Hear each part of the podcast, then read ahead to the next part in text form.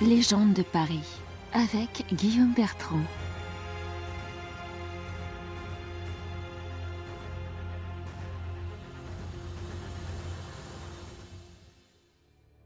Montfaucon. La seule évocation de ce nom maudit faisait frémir des générations de Parisiens.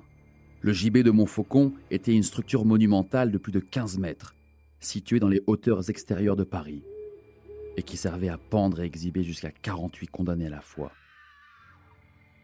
Il se composait de 48 poutres soutenues sur trois étages par 16 piliers symbolisant les 16 quartiers de la ville. Érigé sur une butte appartenant autrefois au vicomte Falcon, ce qui donna Montfaucon, la justice du roi, comme on l'appelait, ou la grande justice de Paris, était située à 150 mètres de l'actuelle place du colonel Fabien. Ce gibet a fonctionné du XIe au XVIIe siècle, jusqu'au règne de Louis XIII. Il est le plus grand gibet des rois de France. Sous le règne de Philippe le Bel, ce sinistre endroit fut rebâti en un immense gibet fait de pierre afin d'exposer au vent et aux corbeaux les dépouilles des exécutés pendus sur place ou exécutés ailleurs. Les corps étaient laissés accrochés jusqu'à la décomposition et l'entrechoquement des squelettes. Les restes de ceux qui avaient été écartelés ou dépecés au préalable étaient enfermés dans des sacs de cuir eux-mêmes suspendus. Cherchant à provoquer l'effroi et la crainte, le gibet de Montfaucon était un avertissement pour tous ceux qui s'apprêtaient à rentrer dans Paris. On attribue sa construction à Enguerrand de Marigny, le surintendant des finances de Philippe le Bel, ministre des rois maudits, qui, accusé de malversation financière et de sorcellerie, finit à son tour pendu à ce gibet qu'il avait fait restaurer.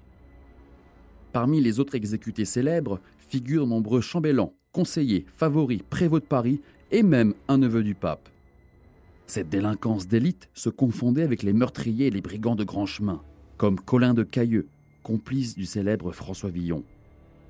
Tous sont donnés en exemple devant un public de curieux, souvent fait de voyageurs ou de pèlerins assistant à la cérémonie de l'envoi en l'air ou du saut dans le vide. Un argot propre à Montfaucon se développe. On parle du Jean Guillaume, le bourreau, qui donne la bénédiction par les pieds ou que le pendu fait le guet au clair de lune, comme l'avait fait Esmeralda pour sauver le poète Gringoire dans l'œuvre de Victor Hugo. Certains y voient l'origine de l'expression se passer la corde au cou. Il est même dit qu'un jour, alors qu'une femme se proposait d'épouser l'imminent pendu, celui-ci, en apercevant sa laideur, se serait tourné vers le bourreau en le suppliant Oh, accroche-moi vite, compère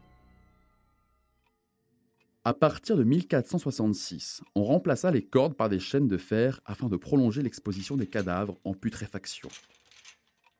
Il était interdit de les décrocher ou de leur faire les poches. Les privés de sépulture étaient une manière de condamner l'âme à l'errance ou à l'enfer ce qui rendait le gibet de Montfaucon d'autant plus terrifiant et choquant pour le public. D'ailleurs, les suicidés, après avoir été traînés sur une clé à travers la ville, sont suspendus par un seul pied. Cette exposition dégageait une odeur épouvantable que le vent apportait aux Parisiens. Une fois totalement décharnés, les corps étaient jetés dans une fosse au milieu du gibet. C'est d'ailleurs là, dit l'histoire, que fut déposé le corps d'Esmeralda une fois pendu et que Quasimodo vint se laisser mourir auprès d'elle. Il fallait poster des hommes en armes afin d'empêcher la récupération des cadavres par les familles ou les médecins en manque de sujets à disséquer. Sans compter les magiciens et les sorciers qui venaient se fournir en cœur de pendu, utiles à la préparation de certains filtres, ou en mandragore, plante magique réputée pousser au pied des potences et fécondée par le sperme des pendus. Les alentours du gibet attiraient de nombreux chiens errants qui attaquaient les passants, parfois en bande. Mais le pire concernait les femmes qui ne pouvaient être pendues réglementairement en raison de leur robe. Il aurait été indécent d'attenter ainsi à leur pudeur. Elles étaient donc enterrées vivantes au pied du gibet, couchées, pieds et poings liés.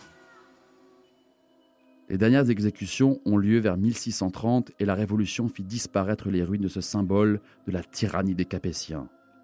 Jacques Hilleret, dans son évocation du Vieux Paris, nous apprend que jusqu'en 1841, son emplacement servait de dépôt d'immondices, de matière fécale et d'atelier d'écarissage où l'on dépeçait chaque année plus de 15 000 chevaux, rendant le quartier puant et infesté de rats.